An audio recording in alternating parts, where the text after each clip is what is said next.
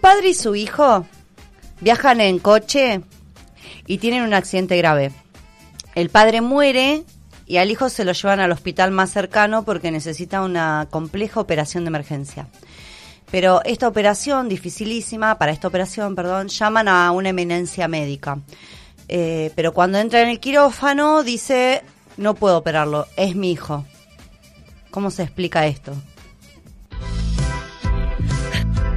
Emociones. Emociones. Vínculos. Vínculos. Sexualidad. Sexualidad. Identidad. Derechos. Esipedia. Una columna de Micaela Gasparini sobre educación sexual integral. Esipedia.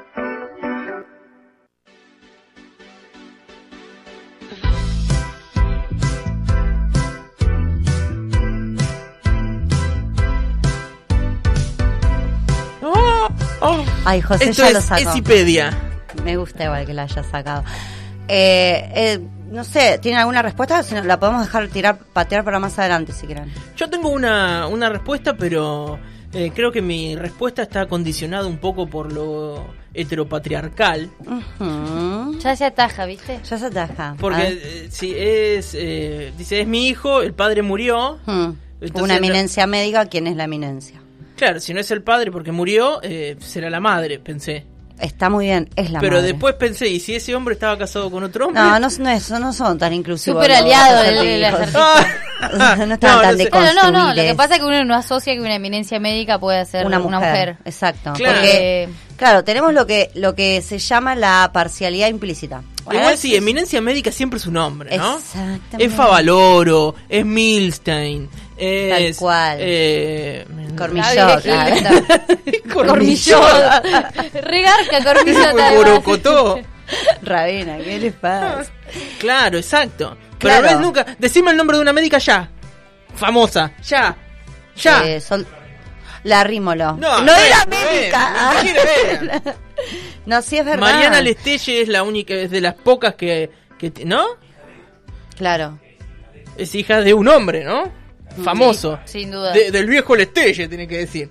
Bueno, claramente tenemos un sesgo, Sí. Con respecto a, a- o sea, tenemos una, eh, lo que se llama una parcialidad implícita, que es un sesgo como automático eh, que nos pasa a la mayoría de hombres y mujeres. Incluso esta pregunta se la han hecho a feministas y no se les ocurre responder que quien está, quien eh, entra a la sala de operaciones y la eminencia médica es una mujer, es el la madre. ejemplo más cercano que tenés soy yo en este momento. Claro. Mira, acá dice Santiago por WhatsApp, le mandamos al amigo Juan Santiago, Sí. que es la madre, dice pensamiento lateral. Bueno, Esa, chupate esta Santiago. mandarina. Toma mate Eh, pero bueno, nada, es eh, el origen de, de este prejuicio, digamos, se remonta generalmente a la infancia, cuando los niños, las niñas aprenden del mundo que, que nos rodea, aprendemos, Sí. y se crean en el cerebro asociaciones neuronales que relacionan conceptos y recuerdos de una manera inconsciente. Entonces, es donde nos dicen, a esas edades, vamos a decir, desde que nacemos, bueno, toda la infancia, nos dicen eh, cómo debemos actuar, qué, qué nos tenemos que poner, cómo debemos hablar, qué- de qué deberíamos trabajar, cuáles deberían ser nuestros proyectos de vida, todo en relación al sexo biológico. ¿Sí? Entonces, si vos sos mujer, se te va a asignar, ni bien nazcas, un color, que es el rosa, Sí. el rosa o el violeta, eh, un color, eh, una forma de vestirte, Los ¿sí? aritos. La- una bijou, eh, y si sos varón, otro, Sí. ¿no? Sí. Esto es lo que definimos como estereotipo de género. ¿sí? Exacto. Por ejemplo, ¿hay algo que a vos te hubiera gustado, José, hacer que por ser hombre no Yo pudiste? hice cosas de mujer O eh, Lupe, muchas veces, al muchas revés, veces, sí. que por Y ser- yo el fulbito, el fulbito, el es mi, mi gran fiasco. Claro. Yo tengo A amigos mí no que me gusta dicen, el fútbol, yo anduve en roller e hice cerámica. Trolo, mal. Claro, Sí, para sí. bueno, para para esta sociedad serías un varón un poco femenizado. Exacto. Tal Claro. cual. Sí, sí. Eh, porque bueno, por ejemplo, tengo amigos que les dicen, "Ay, me gustaría, me hubiera encantado, me hubiese encantado que eh, poder maquillarme con libertad. Re. Pero es como algo de, de las mujeres. José, estás haciendo. Está, estás- por rom- está esto, estás a- hasta una palabra de en voz romperme la alta de columna. romper la yo columna. me- Siempre. me doy vuelta para ver la cara de Facundo, que es mi ejemplo de heteropatriarcal. Claro. Yo digo, a ver, Vos también sos un para buen ver si, si qué dice del maquillaje, le veo la cara y veo si está bien o está mal. Bueno, eh, entonces estábamos diciendo, eh, esos son los estereotipos de género. Pero primero estaría Claro. bueno definir qué es el género. Ajá. Porque por ahí, lo que es el sexo, como es biología, por ahí lo tenemos más definido, Sí. ¿no es cierto? Como que sexo es, eh, bueno, Pene. vulva, etcétera. Pero eh, las personas son clasificadas como varones si, si tienen pene y como mujeres si, tienen, si nacieron con vulva, ¿no? Sí. Ahora, el género es poner a esas personas a actuar de determinada manera por esa genitalidad. Claro. ¿Se entiende? Sí, es básicamente la identidad que se le asigna a la persona cuando nace en función del sexo, aunque no siempre se corresponde, digamos. Lo- esto es nuevísimo. Tal cualmente. Los estereotipos de género, entonces, si ya pudimos definir género, son prejuicios. Exacto. El estereotipo es un prejuicio sobre cómo deben comportarse las personas Sí. porque nacieron con esa genitalidad. Y de no ser así, eh, de- debería ser como, por ejemplo. Digo, no. Con esto no libertades. es- bueno, pero que este, la libertad uno también la adquiere cuando tiene cierta capacidad de razonamiento. Mm. Digo, por ejemplo, nace Sí, la nena sexualmente mujer, ¿sí? Mm. Entonces no le ponemos roso, no le asignamos eso, sino que a mí me parece una pelotudez lo de los colores, pero quiere decir, ¿cómo sería? ¿Todo blanco, todo celeste o todo de color que sea y que sea lo mismo? Eh, Digo, los colores no tienen género, o sea Por que eso, a si eso le voy. querés Claro, poner pero- rosa, también podés ponerle celeste.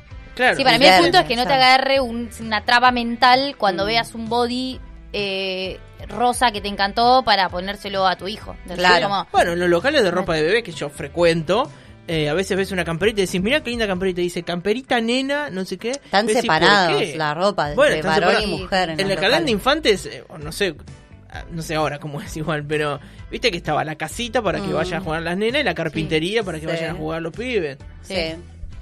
Sí, sí. Ahora hay algunos jardines un poco más progre que tienen como juguetes inclusivos sin eh, colores definidos eh, por sexo. Entonces, como que los nenes juegan a la cocinita, las nenas juegan con la cajita de herramientas y un poco más. Este, Más libres también, ¿no? Claro, porque, o sea, por ahí uno diría, ay, no lo vas a, no le vas a condicionar la vida por eh, pintarle la habitación de rosa o celeste. No, bueno, no, en realidad sí.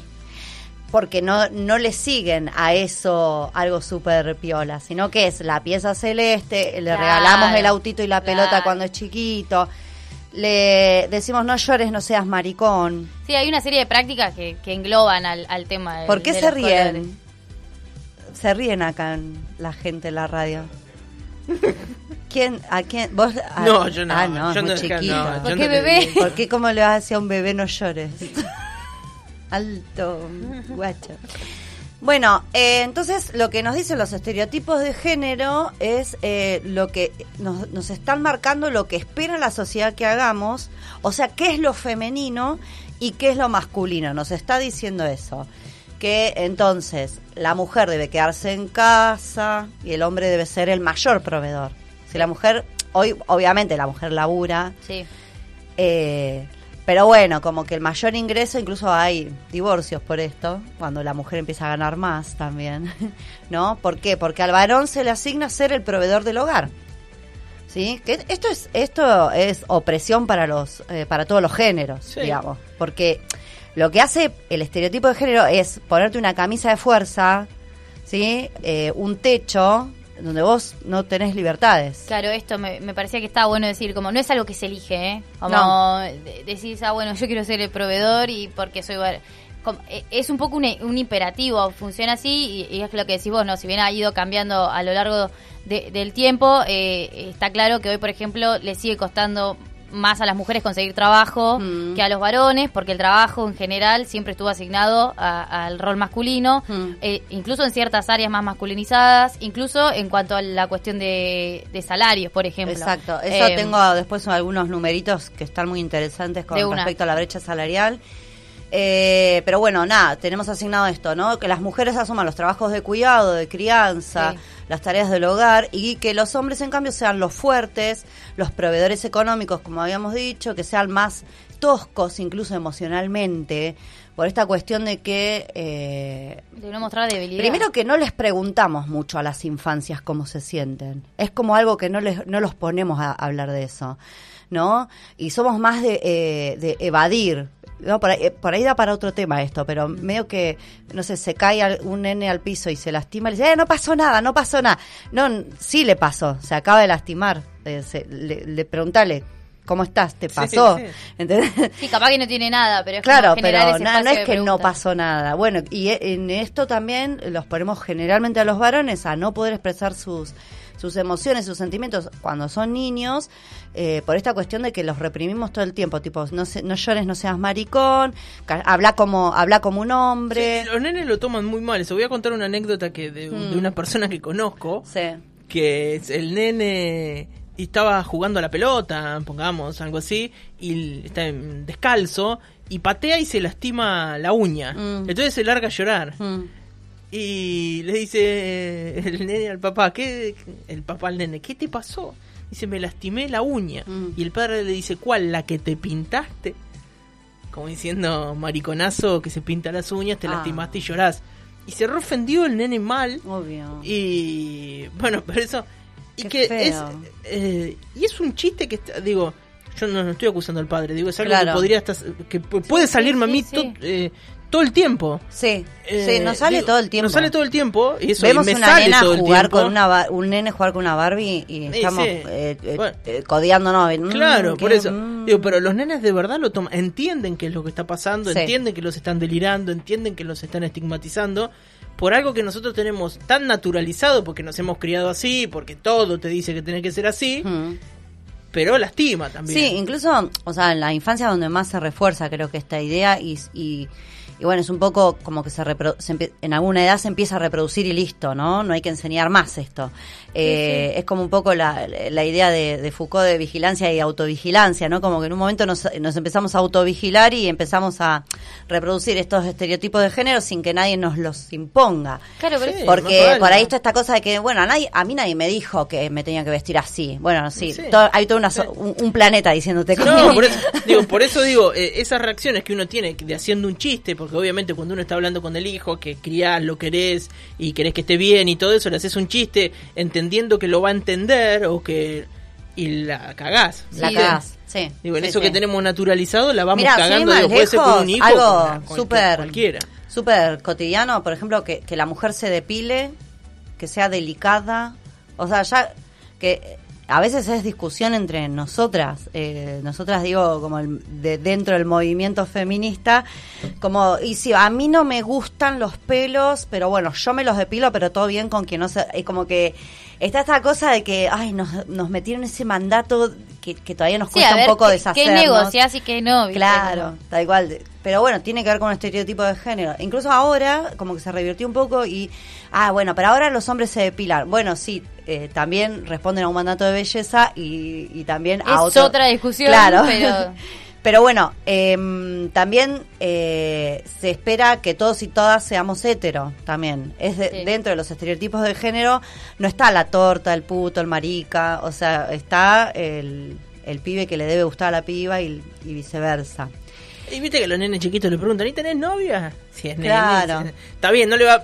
Yo entiendo eso también, porque es como... eh, eh, ah, reprogre, ¿no? Pero no va a venir un nene y le va a decir, ¿tenés novio? Es que tampoco Es hay que... los Yo no les preguntaría si tienen pareja Claro, si están pensando en No, eso. Las estamos resexualizando re tempranamente Ni hablar, ni hablar, niñeces. Eh, pero bueno, nada, esto, el rol femenino en la maternidad, las crianzas, las tareas del hogar, todo lo que se llama trabajo reproductivo, que es no remunerado. Eh, y adicionalmente muchas veces también trabajamos en nuestras profesiones, oficios, eh, lo que sea, y habíamos dicho que el varón también tiene su opresión en este en- en estos estereotipos, que es el de varón proveedor, o sea, el de hacer el trabajo productivo, el de traer el pan a la mesa, eh, y nada, cómo esto, ¿no es cierto?, nos condiciona y genera eh, esta, eh, re- la- esta reproducción de estos estereotipos. Y si las viste que estas discusiones aparecen hasta a veces en las redes sociales de tiene que el hombre pagarle las, en la salida, la cena, la- se paga a media, si es la primera cita, ¿quién paga? Y a siempre está esa que- discusión medio sí. pelotuda. Sí. Y Sí. Bueno. ¿A sos feminista? ¿Pagás la cuenta vos? No, no voy a pagarte la birra a un pelotudo. Bueno, así que mí la solución es como Así le respondo. a medias o a ver quién tiene más plata y lo resolvemos. Claro. Bueno, miren, según el Ministerio de Trabajo eh, de la Argentina, estoy hablando, eh, elaboró un informe en el 2020, es el último que, que por lo menos encontré, que me gustó mucho porque elaboró un informe sobre estereotipos de género y brecha salarial. Y no lo hizo el Ministerio de Género, lo hizo el Ministerio de Trabajo. Me, me pareció muy copado que haga eso. Dice que el 61,6% de las mujeres cubiertas por el sistema, perdón, todos estos datos son de eh, trabajo en blanco, digamos Claro, registrado. registrado. Eh, el 61,6% de las mujeres cubiertas por el sistema de trabajo se agrupan en actividades relacionadas con servicios sociales. El 31% son administradoras, eh, de, trabajan en la administración pública. El 12% en servicios de hogares privados que contratan servicio doméstico, empleado doméstico. El 11, casi 12% en enseñanza y un 5,7% en salud. En los varones, el- la población es más joven, o sea, ya empiezan, ya hay una inserción laboral antes que la mujer, eh, y le- está concentrado el 19,7 en administración pública, el 17% trabaja en industria, el 13,8 en comercio, reparación de vehículos, automotores. Rubros que no aparecen en, En las mujeres. en las mujeres. Tal cual. 8,1 servicio de transporte, almacenamiento, bueno. Un 5,8 en construcción. Eso es con respecto a cómo se distribuye el trabajo en nuestro país. Sí. Con respecto al género, ¿no? En función del género. Y respecto al plano salarial, en septiembre 2020 la brecha entre varones y mujeres es de 16,4%. O sea, las mujeres cobramos un 16,4 menos que los varones por hacer la misma actividad, o sea, por tener el mismo puesto laboral, Trabajar la misma cantidad de horas. la misma cantidad de horas. creo que eso pasa más que nada por ahí en empresas privadas, ¿no? Porque, por ejemplo, en la docencia eh, eso no ocurre porque vos cobras por una fórmula, ¿no? Sí, está bien. Lo que pasa es que son O en, también no empleos sé. como más feminizados. Sí, Como si hay lo- menos docentes hombres. Sí, Sí. menos brecha de género. Este, sí, lo de la brecha se mide por un montón de variables, pero como la más eh, eh, más fácil para que nosotros la leamos es, es esto, ¿no? Es a una misma empresa con dos cargos diferentes, uno que ocupa una mujer y otro que ocupa un varón. En el mundo es esto, aparte, en el caso este, este porcentaje es argentino, pero pasa en todo el mundo, se reproduce en todo el mundo, es de 16,4 menos, cobramos menos por hacer lo mismo. Y por saber, y, y generalmente dicen que las mujeres que acceden a, a puestos de poder, de liderazgo, de conducción en una empresa, en un lo que sea, eh, generalmente están el triple de capacitadas que un varón que ya está en ese cargo. Sí, hay mucha más exigencia Claro. profesional para, para las mujeres que para los varones, sobre todo también teniendo en cuenta que las mujeres están más expuestas a, Mm. Sí. por ejemplo, la maternidad, entonces eh, estás más expuesta a tener que pedir una licencia, por ejemplo, entonces te cuesta, Claro. además de que te pide más profesionalización, eh, tenés esta cuestión de la, de la capacidad de gestar, hijos? Te eh, preguntan muchas cuesta el doble conseguir trabajo. Tal cual. Eh, y hay un concepto muy interesante con esto cierre porque ya son las 5 de la tarde. Sí. Es la brillantez de género. Esto, esto sí les traigo como algo súper nuevo porque por ahí estereotipos de género, roles de género ya es una discusión. Ya. Brillantez La de brillantez género. de género. Es, eh, lo, hicieron una encuesta, es un concepto eh, de la sociología. Pero hicieron una encuesta en Madrid, en España, a- le hicieron a niños eh, en edad, de, en, en primaria, lo que sería la primaria, primaria para nosotros, que eh, cuando los chicos, los nenes fracasaban, eh, se lo atribuían a factores externos como por ejemplo la mala suerte. Pero cuando las nenas fracasaban, o sea, les planteaban varios problemas. Sí. Decían, ¿por qué no podés resolver esto? ¿Por qué? ¿O por qué hiciste esto cuando te dijimos? Bueno. Y las mujeres dice que se culpaban a sí mismas. Y que piensan que es porque no tienen talento. Esas fueron las respuestas.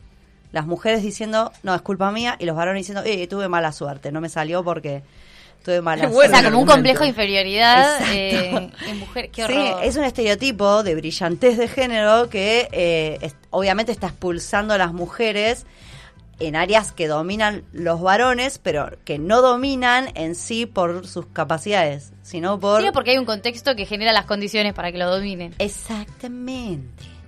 Entonces, bueno, es mucho más largo el estudio, pero lo vamos a dejar ahí porque es un concepto muy interesante. Eh, de hecho, dice que en 71 de los 72 países que se hizo esta encuesta, las chicas eran más propensas que los chicos a atribuir su fracaso a la falta de talento. Un estereotipo que era más fuerte en los países más desarrollados, más igualitarios en cuanto a género y mayor entre los estudiantes de alto rendimiento. Bueno, nada. Eh, un flash. Ni hablar de cuestiones eh, como la masculinización de determinadas profesiones o de determinados oficios, como bueno, por ejemplo las entraron- tecnologías. Entraron dos mujeres a manejar camiones de, de la SAPEM y parecía que habíamos noticia. enviado un cohete a la luna. Sí. Sí, manejan Claro. un camión. Sí. Sí. sí, mal, pero Sí, ponele- o cada vez que una mujer accede a un puesto jerárquico es como sale en la revista Times en el mundo, ¿viste? Sí, Porque, sí, tremendo. eh, llegaron, chicas.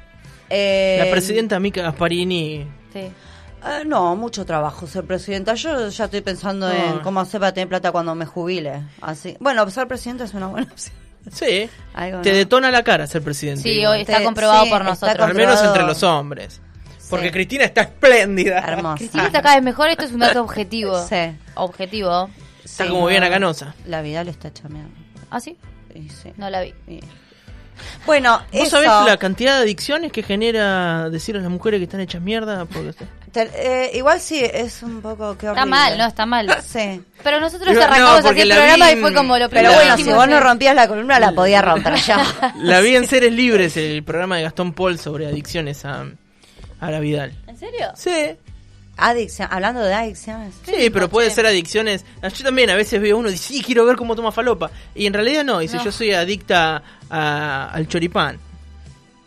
No Pero sé. para, para, ¿en calidad de qué la invitaban? Me interesa eso. No, bueno, no sé, no vi el programa. Vi que estaba invitada. Ah, Invita a políticas, dice que invitó a todos los políticos. Ah, Y vamos a ver a quién dice que sí, quién dice que no. Claro. Y no sé, la adicción al poder, la adicción al. Ah, ¿por qué dijo que Cristina tenía una adicción al poder? No, no lo dijo Cristina, dijo, ella dijo, hay mujeres que tienen Hay adicción. mujeres. ¿Cómo no va a tener adicción al poder si debe ser lo que más pega en el Además, mundo? ¿cuántas mujeres hay en el poder, viste? Pega más que la merca al poder. Te haces adicto a esa mm, pastilla de mierda, no te vas a hacer adicto al poder, que es lo más no. fino. Dopamínico que hay. Pero bueno, eh, cerrando con el tema de los roles y estereotipos de género, bueno, no es que haya una fórmula para romper con todo, pero sí eh, cuestionarnos algunas cositas. ¿Qué les regalamos a las niñas en sus cumpleaños? ¿Qué esperamos de ellas? Esto de eh, la noviecita, el noviecito, ¿viste? ¿Qué, qué, qué ponemos? Sí, no dar por sentado que si juegan con un chiche a los 10 años van a estar definidos sexualmente hacia una orientación o, o hacia otra. Es como están jugando. Sí, tal Eh, cual. A veces es más fácil de lo que pensamos, ¿viste? Y esperemos que no nos sorprendamos más y que no sea más tapa de, de diarios y revistas cuando una mujer Maneja un un camión. Claro, exactamente. Muy bien, muchas gracias, Mica. Siempre tan esclarecedora. Mm, Muchas gracias a ustedes. Esto es Esipedia, ella es Mica Gasparini.